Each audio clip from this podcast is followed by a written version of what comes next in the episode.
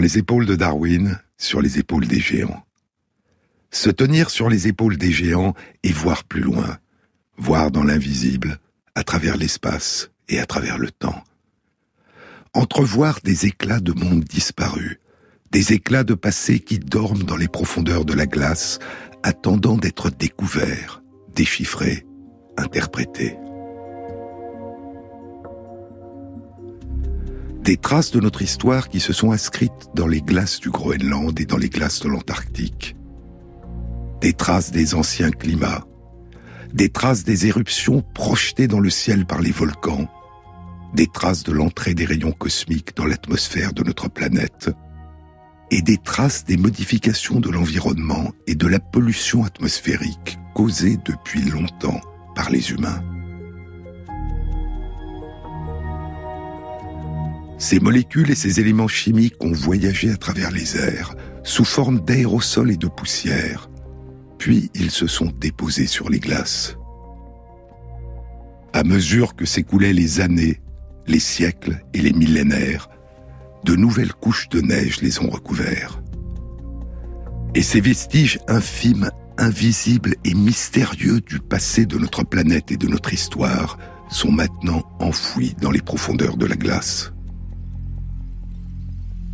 Je vous disais la semaine dernière qu'une étude avait été publiée à la mi-mai 2018 dans les comptes rendus de l'Académie des sciences des États-Unis.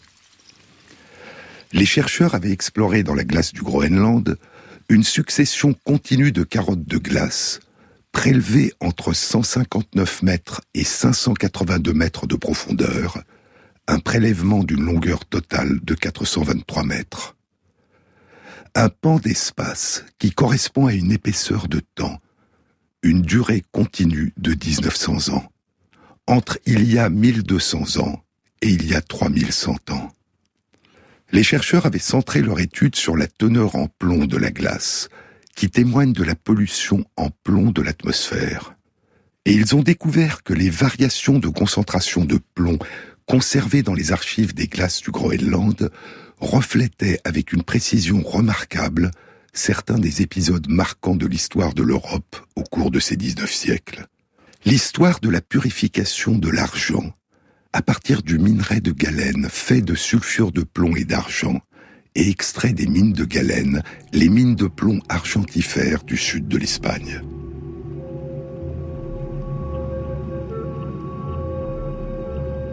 L'argent était séparé du plomb par fusion en portant le minerai de galène à une température de plus de 1000 degrés Celsius durant une dizaine d'heures. L'argent était principalement utilisé pour la monnaie, et plus on purifiait l'argent, et plus les fumées riches en plomb montaient dans le ciel.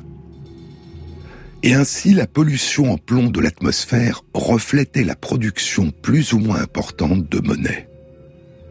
Je vous disais qu'il y a 3000 ans, les mines de galène du Rio Tinto, au sud de l'Espagne, sont exploitées par les marchands phéniciens.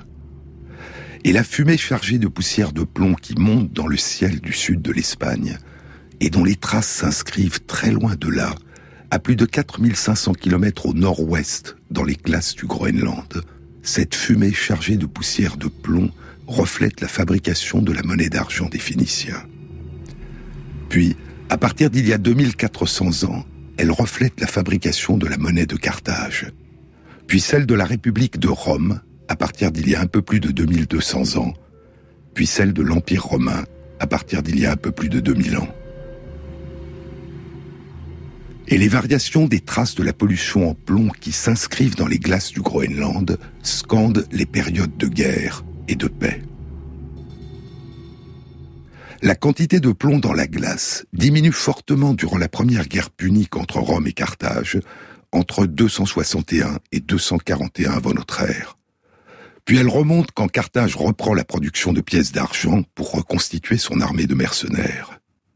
Elle diminue à nouveau à partir du début de la deuxième guerre punique, en l'an 218, quand Hannibal franchit les Alpes et envahit l'Italie.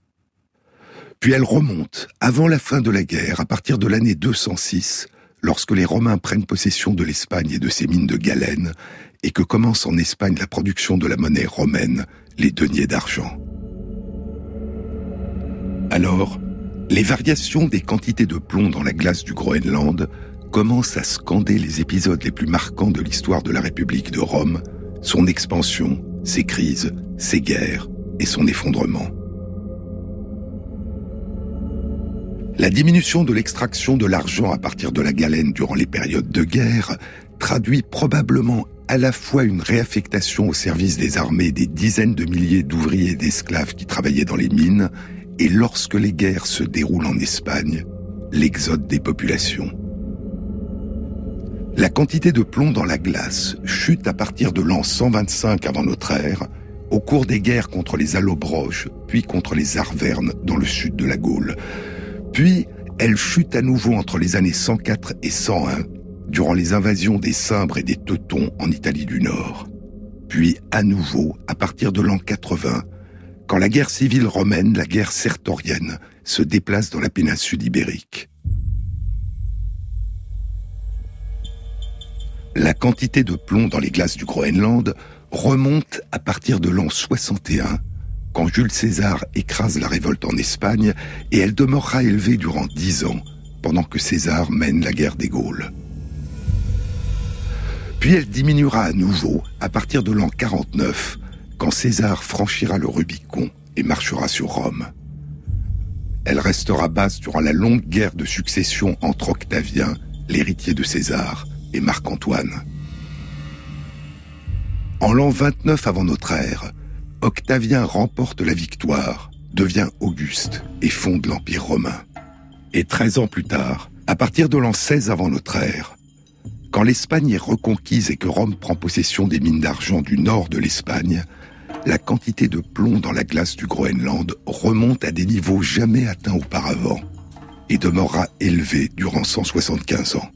Les 175 ans qui correspondent à la phase d'expansion de l'Empire romain, la période que l'on a appelée la Pax Romana, la paix romaine. Quatre dynasties impériales vont se suivre durant plus de 250 ans. D'abord, la dynastie des Julio-Claudiens, fondée par Auguste, auquel succédera son beau-fils, Tibère, puis Caligula, puis Claude, et enfin Néron. Puis viendront les dynasties des Flaviens, des Antonins et des Sévères. Durant toute cette période, la principale dépense considérable et constante de l'Empire romain sera de payer la solde des militaires et d'équiper et d'entretenir l'armée. C'est l'armée qui fait le pouvoir de l'Empire et qui lui procure et lui permet de conserver ses fabuleuses richesses.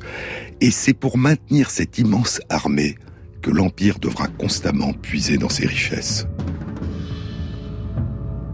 À la fin des années 30 de notre ère, durant le règne de Caligula, les dépenses consacrées à l'armée sont d'environ 120 millions de deniers d'argent par an.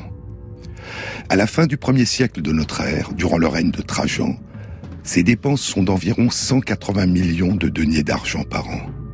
Entre les années 160 et 180 de notre ère, durant le règne de Marc Aurèle, elles sont d'environ 190 millions de deniers par an. Puis, elles vont considérablement augmenter. Au tournant du IIIe siècle, entre l'an 193 et l'an 211, durant le règne de Septime Sévère, les dépenses consacrées à l'armée sont de près de 300 millions de deniers d'argent par an. Et durant le bref règne de Caracalla, qui débute en 211 et se termine six ans plus tard par son assassinat, la dépense de l'Empire pour l'armée est de près de 430 millions de deniers par an. Cette augmentation considérable des dépenses est probablement due pour une part à la multiplication des guerres, mais pour une autre part à une augmentation des prix, qui pourrait être un reflet de la dépréciation progressive de la monnaie romaine car la proportion d'argent que contiennent les deniers a considérablement diminué entre le début du premier siècle de notre ère et le début du troisième siècle, alors que s'amorce le déclin de l'Empire romain.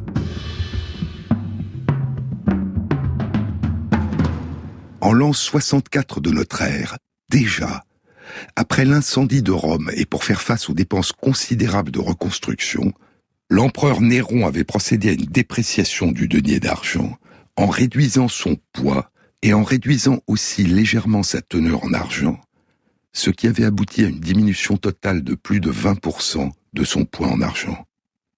Et cette diminution du poids en argent du denier, cette diminution de l'utilisation du métal précieux pour la fabrication de la monnaie, est reflétée par une chute importante en 64 et durant les quelques années qui suivent de la pollution en plomb dans la glace du Groenland.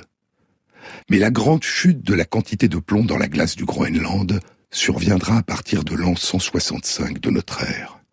C'est durant la dynastie des Antonins, sous le règne de Marc Aurèle. Une épidémie se répand à travers l'Empire romain. La maladie sera décrite par Galien, le grand médecin de l'Antiquité, et sera appelée la peste antonine. Mais il s'agit probablement d'une épidémie de variole et non de la peste. Et pendant que cette épidémie ravage l'Empire romain, durant plus de 25 ans, entre les années 165 et 193, sous les règnes de Marc Aurèle puis de Commode, la quantité de plomb s'effondre dans les glaces du Groenland, reflétant la chute de la production d'argent. Elle demeurera très basse, et près d'un siècle plus tard, entre 249 et 263, durant la période qu'on a appelée la crise de l'Empire du IIIe siècle, sous les règnes des empereurs Trajan d'Es, puis Valérien et Galien, une nouvelle épidémie de nature inconnue ravagera à nouveau l'Empire. Elle sera appelée peste de Cyprien, du nom de Saint Cyprien, l'évêque de Carthage, qui a décrit l'épidémie.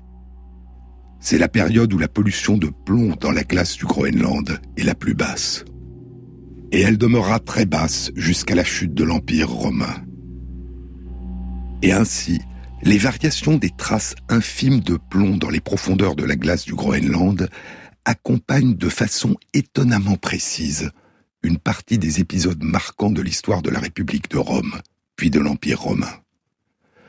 À partir des activités de purification de l'argent dans le sud de l'Espagne, d'abord par Carthage, puis par la République de Rome, puis par l'Empire romain. Mais comment savoir si les traces infimes de plomb présentes dans la glace du Groenland, à plus de 4500 km au nord-ouest des mines de galène du sud de l'Espagne, ces traces de plomb dont la quantité varie d'un picogramme, un millième de milliardième de gramme, à quelques dizaines de millièmes de milliardième de gramme, comment savoir si ces traces infimes viennent effectivement du sud de l'Espagne? Car il y a, à cette époque, très loin de là, à l'est, un autre empire qui purifie l'argent, l'empire des Han, en Chine. Les vents qui apportaient les poussières de plomb jusqu'au-dessus du Groenland et les y déposaient sous forme de neige, venaient-ils seulement d'Espagne ou venaient-ils aussi de Chine? Les tourbières, ces zones humides où s'accumule la tourbe, formées essentiellement de végétaux morts, les tourbières sont, comme la glace, des archives du passé. Et comme dans la glace, on peut y réaliser des prélèvements.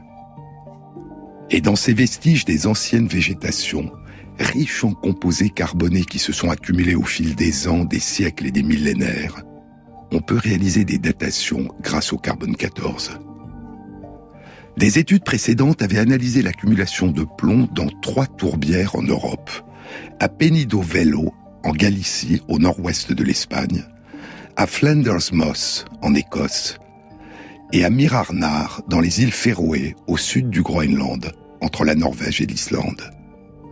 Pour les périodes qui avaient été étudiées à la fois dans la glace du Groenland et dans ces tourbières, les pics et les creux en quantité de plomb étaient semblables, mais les quantités de plomb étaient de 100 à 1000 fois plus importantes dans ces tourbières d'Europe de l'Ouest que dans la glace du Groenland. Et ces quantités de plomb étaient d'autant plus importantes que la tourbière était proche du sud de l'Espagne. Elles étaient six fois plus importantes dans la tourbière du nord de l'Espagne que dans les tourbières d'Écosse et des îles Féroé. Et il semble donc bien que l'essentiel des sources de plomb dans la glace du Groenland, durant ces périodes, provenait d'Espagne. Et ainsi, dans l'invisible, comme écrite à l'encre sympathique, une partie de la composition du ciel de l'Espagne entre il y a 3100 ans et il y a 1200 ans s'est inscrite dans la glace du Groenland. Et on peut y lire aujourd'hui une partie de la fabuleuse histoire de la Rome antique. Vejo passar estações inverno, passo verão. Quando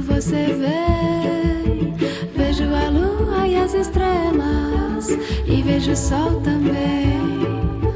Por mim passam tantas pessoas, sem você não sou ninguém. Preciso de você pra respirar. Preciso de você pra mergulhar no fundo de você. Há de haver um lugar para mim,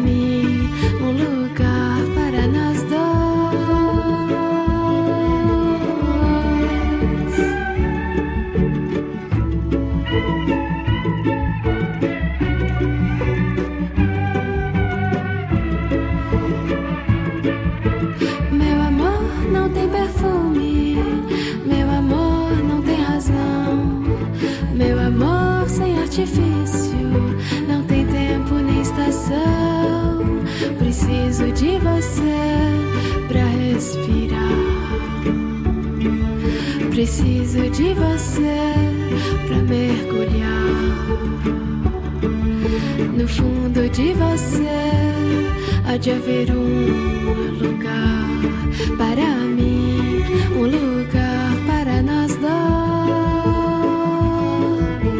Vejo passar pela janela as estações de trem.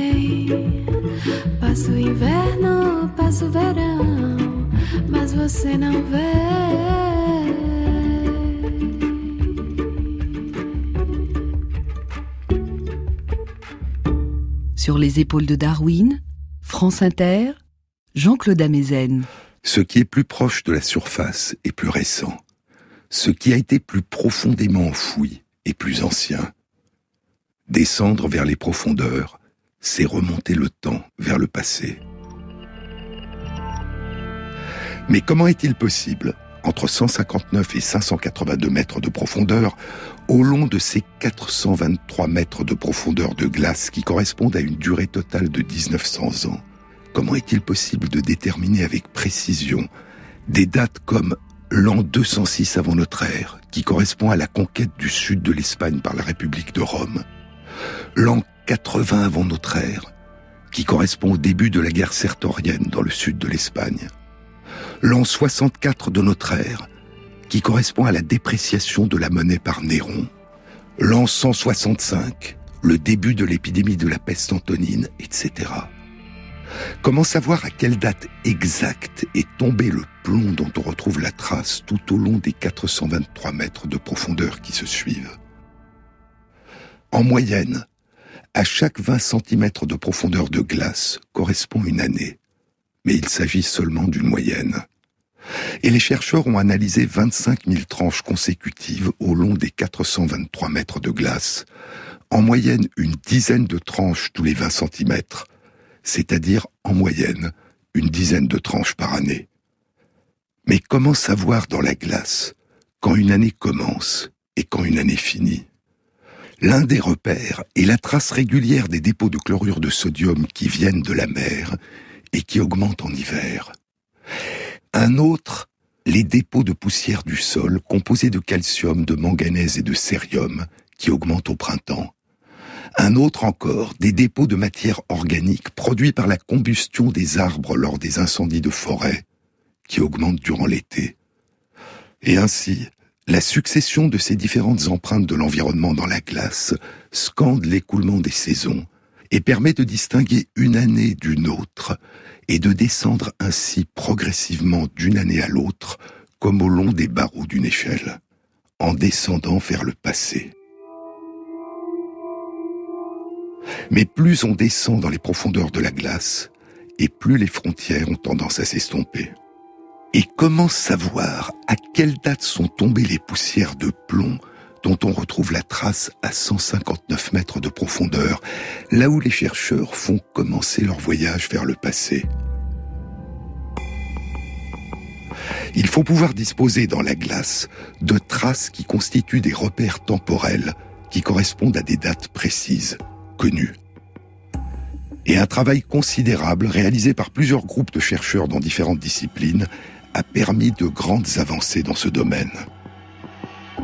L'une de ces avancées a été la datation extrêmement précise de certaines des traces des très grandes éruptions volcaniques dans les glaces du Groenland et dans les glaces de l'Antarctique. L'une des aventures de ces datations a commencé durant les années 1980. Des quantités considérables de traces d'acide sulfurique et de téphra, des cendres volcaniques, sont découvertes dans les glaces du Groenland, du Canada et de l'Antarctique. Et leur quantité suggère une éruption volcanique gigantesque. À l'époque, leur chute dans les glaces est datée des années 1258-1259 de notre ère. Et l'éruption est estimée datée de 1258. Les très grandes éruptions volcaniques projettent dans la stratosphère des quantités massives de fines cendres de silicate et des gaz composés d'acide sulfurique qui se transforment en aérosols de sulfate, des sels d'acide sulfurique.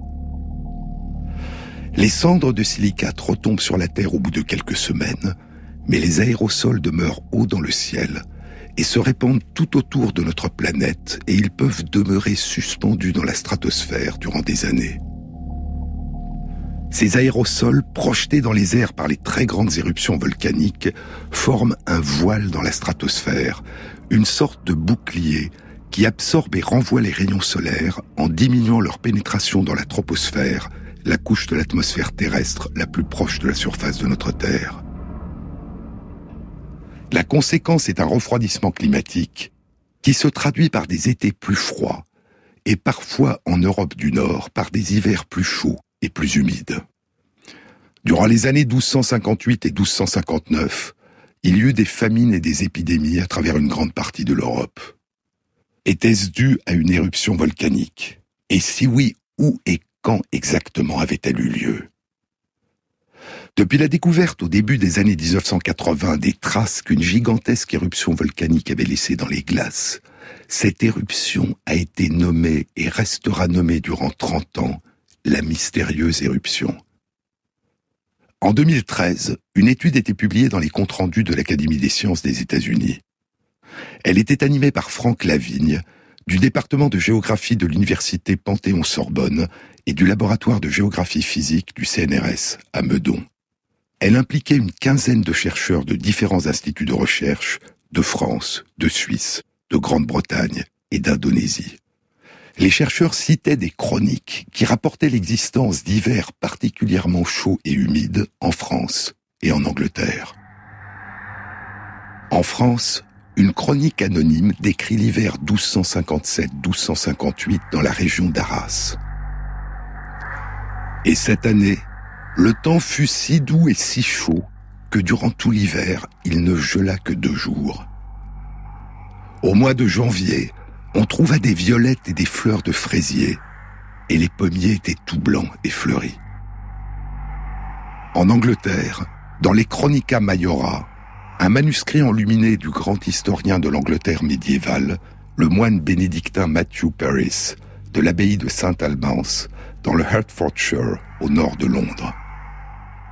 Durant l'hiver 1557-1558, dit-il, pas un seul jour de gel n'est survenu, et la surface des lacs n'était pas du tout durcie par le gel, comme c'est habituellement le cas. Mais de lourdes chutes de pluie ininterrompues et de la brume ont obscurci le ciel jusqu'au jour de la purification de la Sainte Vierge, c'est-à-dire le 2 février 1258. En Angleterre, toujours, dans la Chronica Ioannis de Oxened, écrite avant la fin du XIIIe siècle par un moine bénédictin de l'abbaye de Saint-Bennet à Holm dans le Norfolk, il est dit Ainsi s'écoula l'année 1257, qui aurait dû être fructueuse et fertile, mais la pluie ininterrompue gâcha toutes les récoltes, tous les fruits et tous les légumes en gestation. Et à la célébration de l'Avent, durant le mois de décembre, une mesure de blé était chère. Elle valait 10 shillings. Alors, poursuit la chronique, alors l'atmosphère peu clémente apporta la maladie et la mort à l'humanité. L'air était dense et obscurci par un épais brouillard. Il n'y avait aucun pic de glace au toit des maisons et aucune glace ne couvrait la surface des lacs jusqu'au jour de la purification de la Sainte Vierge, c'est-à-dire le 2 février 1258. Des fouilles archéologiques récentes indiquent que durant l'année 1258, des milliers de personnes furent enterrées dans des fosses communes à Londres, ce qui suggère la survenue d'épidémies. Mais s'il s'agissait d'une éruption volcanique, où avait-elle eu lieu? L'enquête a mené les chercheurs de volcan en volcan à travers le monde, jusqu'en Indonésie, dans l'île de Lombok, située entre l'île de Bali à l'ouest et l'île de Sumbawa à l'est. Là, sur l'île de Lombok, une gigantesque éruption du volcan Samalas avait provoqué l'effondrement du sommet du volcan et la formation d'une gigantesque caldeira d'une surface de plus d'une trentaine de kilomètres carrés et de 800 mètres de profondeur. Cette caldeira est au flanc du mont Rinjani, un autre volcan. Le fond de la caldeira est occupé par un grand lac, le lac Segara Anak, en forme de fer à cheval, qui entoure un cône volcanique, le cône Baroujari. Et les chroniques locales, rédigées avant la fin du XIIIe siècle, ont décrit la catastrophe.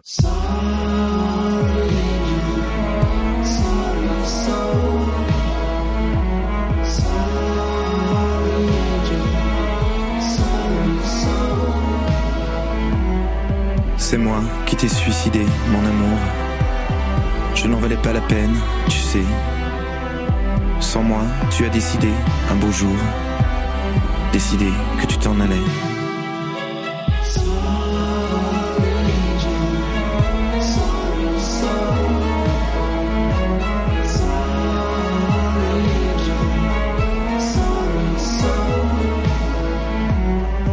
Le conte avait commencé à rebours était-ce vertige des veines, qui sait? Un voyage, un seul aller au long cours, d'où l'on ne revient jamais.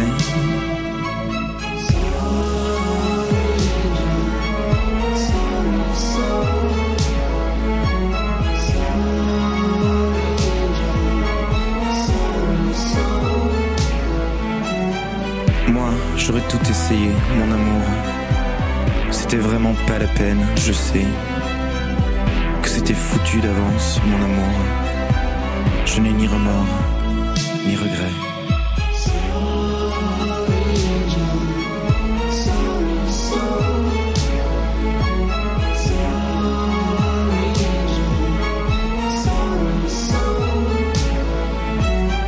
C'est moi qui t'ai suicidé, mon amour. Moi qui t'ai ouvert les veines, je sais. Maintenant, tu es avec les anges pour toujours pour toujours et à jamais.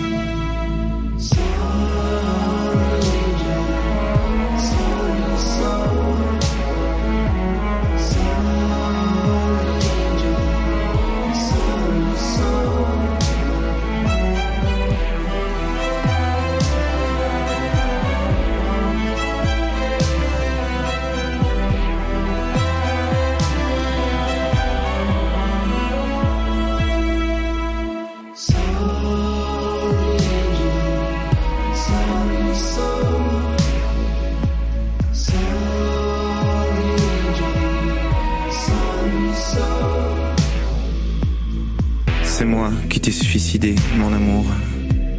Moi qui t'ai ouvert les veines, je sais. Maintenant, tu es avec les anges pour toujours, pour toujours et à jamais.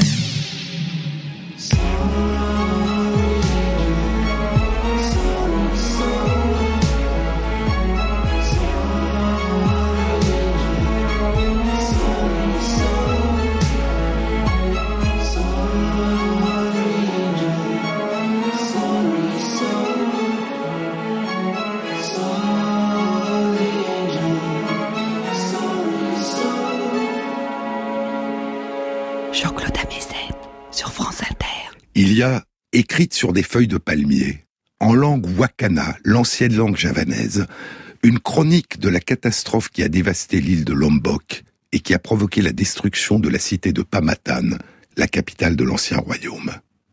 La chronique, le Babad Lombok, est rédigée sous la forme traditionnelle d'un babad, un poème historique. Le Babad Lombok dit que ces événements se sont produits avant la période Selaparang, c'est-à-dire avant la fin du XIIIe siècle. Et le poème fait le récit de la fuite éperdue des habitants à travers l'île.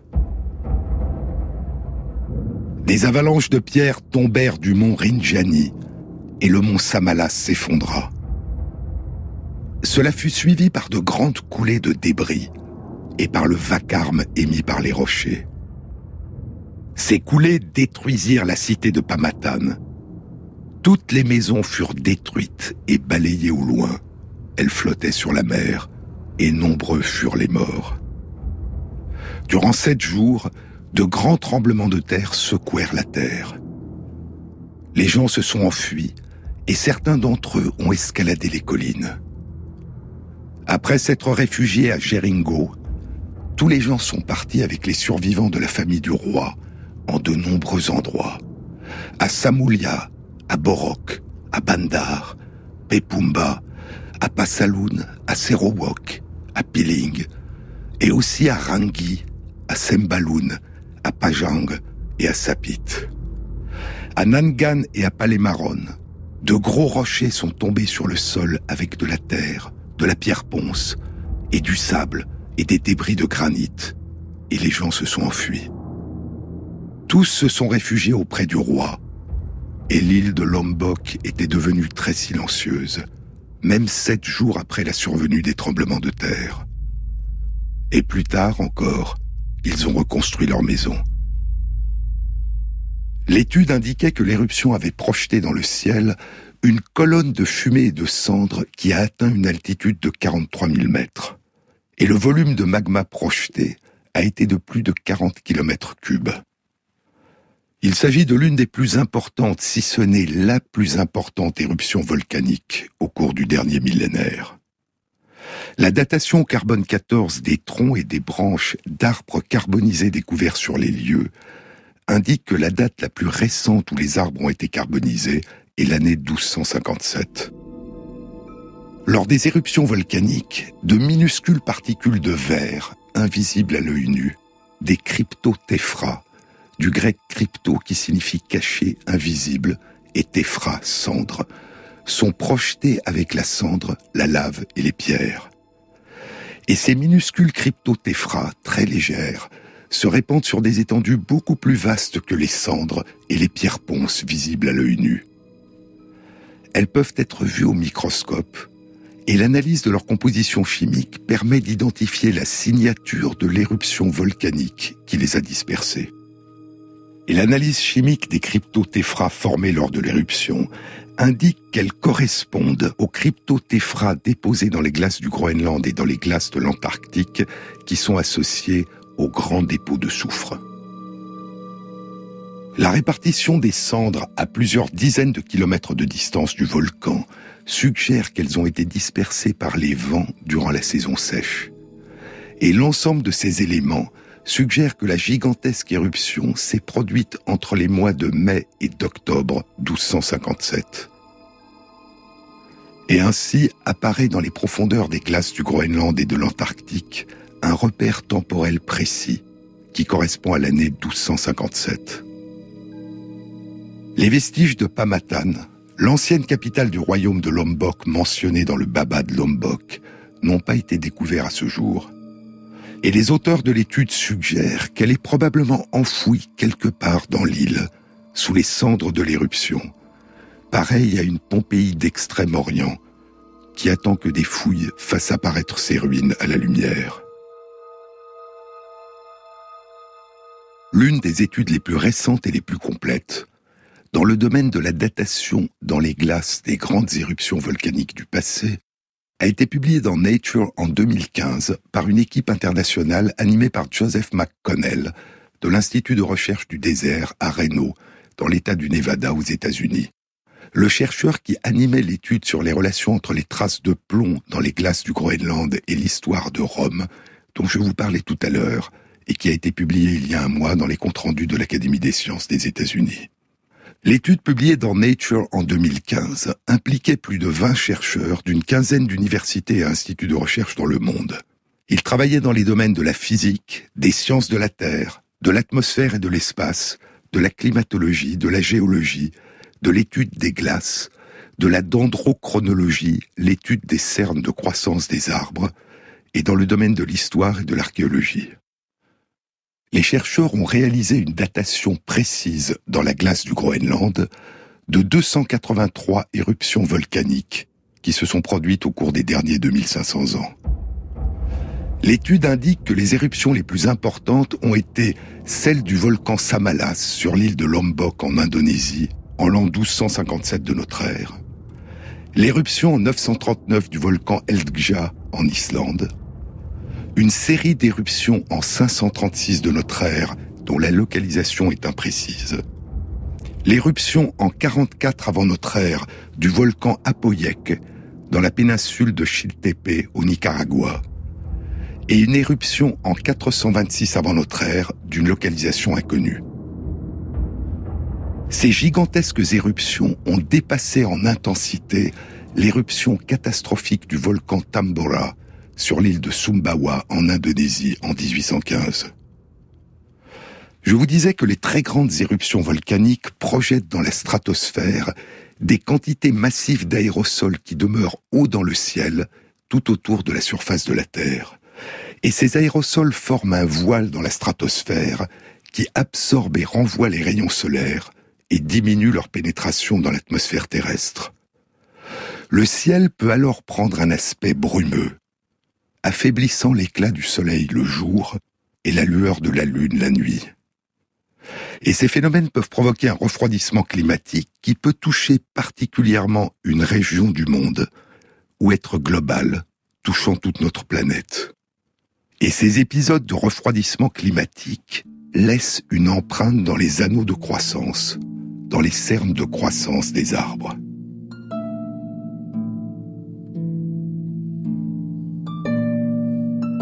Bien qu'il soit silencieux, dit Gordon Jacoby, l'un des pionniers de la dendrochronologie, bien qu'il soit silencieux, il s'avère que les arbres peuvent parler et qu'ils ont beaucoup à dire.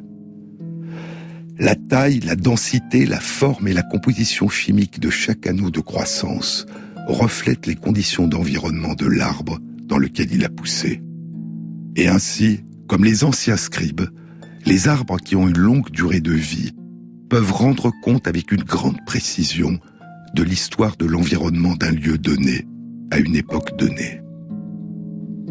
Ils peuvent rendre compte de la température année après année durant les siècles passés et dans des endroits reculés longtemps avant que les thermomètres et d'autres instruments météorologiques y ont été installés. Et des travaux réalisés à partir des années 1960 ont analysé dans différentes régions du monde les cernes de croissance de milliers d'arbres morts qui avaient pour partie vécu à la même période. Et ainsi, en remontant le temps année après année, ces travaux ont permis par l'étude des cernes des arbres d'établir une chronologie continue pour les 11 000 dernières années.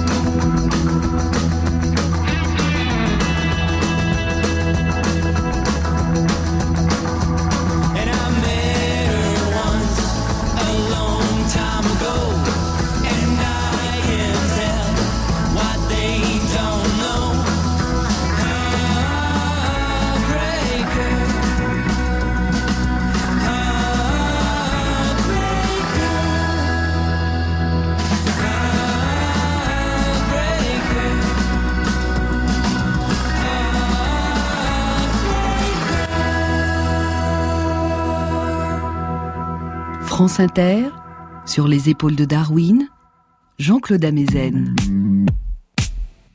L'étude des cernes de croissance des arbres a permis aux chercheurs de découvrir les périodes de refroidissement climatique les plus importantes, les années où l'été a été le plus froid, des périodes de refroidissement climatique qui ont suivi les 15 éruptions volcaniques les plus gigantesques durant les derniers 2500 ans.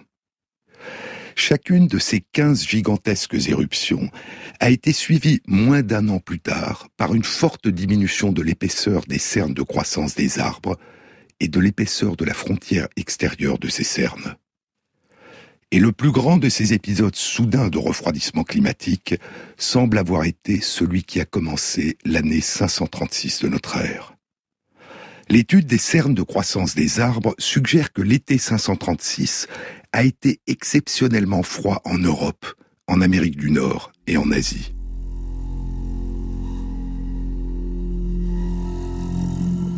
En Europe, la température durant l'été a baissé cette année-là de 1,5 à 2,5 degrés Celsius. Et le refroidissement climatique a duré 14 ans. Les chroniques dans l'hémisphère nord indiquent que tout avait commencé en l'an 536 de notre ère par l'apparition d'un mystérieux nuage au-dessus du bassin méditerranéen, au-dessus de l'Europe et du Moyen-Orient. Un étrange brouillard sec, haut dans le ciel, sans l'humidité qui accompagne habituellement le brouillard. Le mystérieux nuage de l'an 536 de notre ère. C'était le titre d'une étude publiée en 1984 dans Nature par Richard Stothers de l'Institut pour l'étude de l'espace de la NASA. Ce mystérieux nuage, dont la survenue avait été rapportée par les chroniques à partir du 24 mars 536 et qui a persisté durant 18 mois.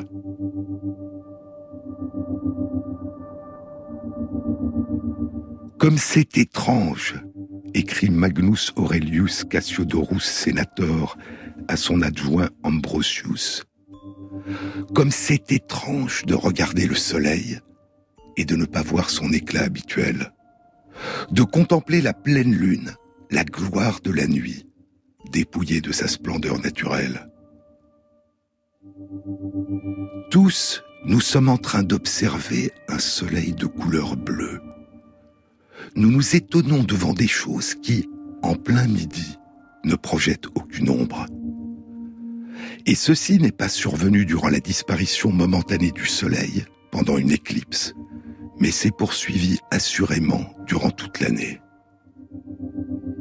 Et parce que pendant si longtemps les rayons de soleil ont été assombris et d'une inhabituelle couleur, il s'ensuit que les moissonneurs redoutent ce nouveau froid, que les fruits ont durci et que les raisins sont amers. La cité entière, écrit l'évêque Zacharie le Zacharie de Mytilène, La cité entière était bouleversée et la terre, avec tout ce qui est dessus, trembla à l'arrivée du pape Agapite Ier. C'était à Constantinople, au mois de mars 536. Le soleil commença à s'assombrir durant le jour, et la lune à s'assombrir durant la nuit. Et l'océan était couvert de brume durant toute l'année. L'hiver fut si froid qu'en raison d'une quantité inhabituelle de neige, les créatures ailées ont péri. Puis, une maladie est survenue.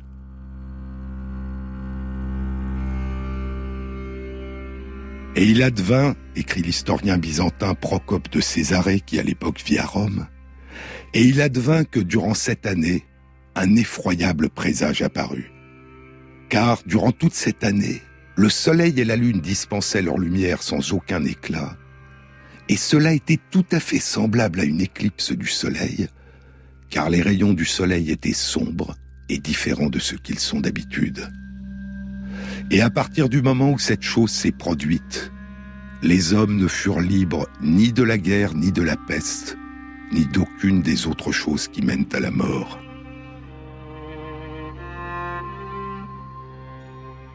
Et c'était la période où l'empereur Justinien était dans la dixième année de son règne.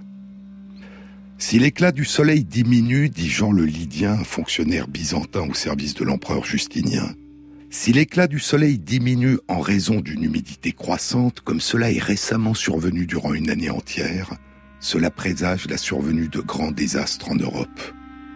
Et c'est ce que nous avons vu se produire. Ces auteurs, Magnus Aurelius Cassiodorus Senator, Zacharie de Mytilène, Procope de Césarée et Jean le Lydien, sont des contemporains de ces phénomènes. Ils les décrivent tels qu'ils les ont vus.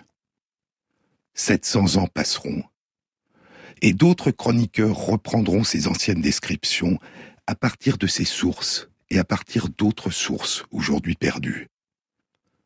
L'un de ces chroniqueurs, Michel le Syrien, patriarche d'Antioche, vit au XIIe siècle. Il écrit Durant l'année 848 des Grecs, qui correspond à l'an 536 ou 537 de notre calendrier, durant l'année 848 des Grecs, il y eut un signe dans le soleil, un signe qui n'avait jamais été vu ni rapporté auparavant dans le monde. Si nous ne l'avions pas trouvé décrit dans la majorité des écrits crédibles et confirmés par des personnes dignes de confiance, nous ne l'aurions pas mentionné. Car ce qui a été décrit est difficile à concevoir. Il est dit que le soleil s'assombrit et que cette obscurité dura un an et demi, c'est-à-dire 18 mois.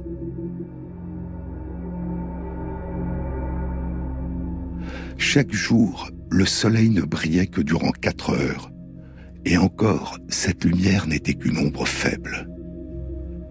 Chacun déclara que le soleil ne retrouverait jamais son éclat originel.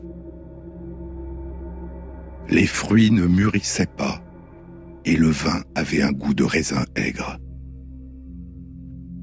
Richard Stothers, analysant les chroniques de l'époque, proposait en 1984 que la gigantesque éruption volcanique qui était la cause de ce mystérieux nuage avait peut-être eu lieu dans les tropiques, une éruption du volcan Rabaul sur l'île de la Nouvelle-Bretagne, en Papouasie-Nouvelle-Guinée.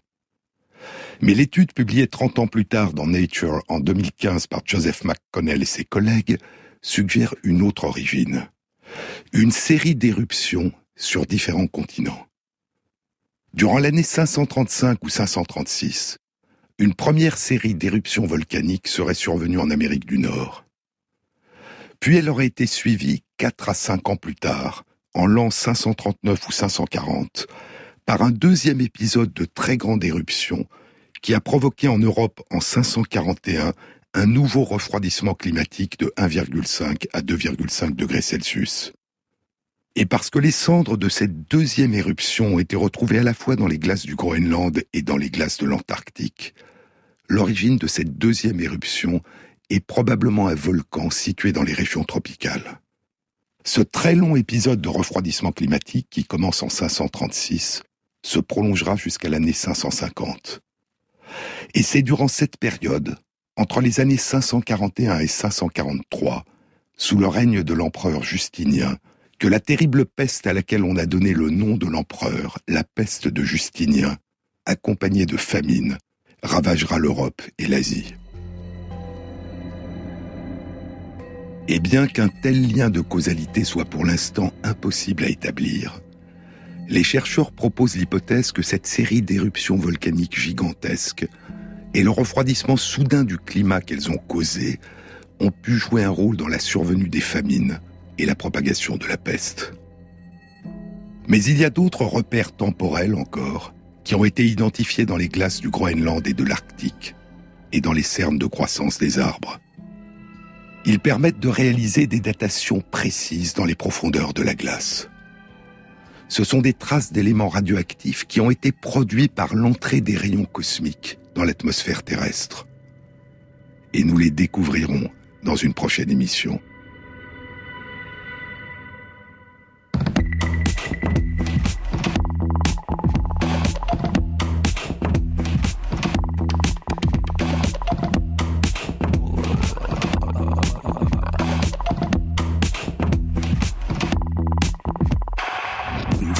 A été réalisée par Christophe Imbert, avec à la prise de son Pauline Laverdure, au mixage Vince Godard et Thierry Dupin pour la programmation des chansons. Et merci à Christophe Magère qui intègre sur la page de l'émission sur le site franceinter.fr les références aux articles scientifiques et aux livres dont je vous ai parlé. Bon week-end à tous, à samedi prochain.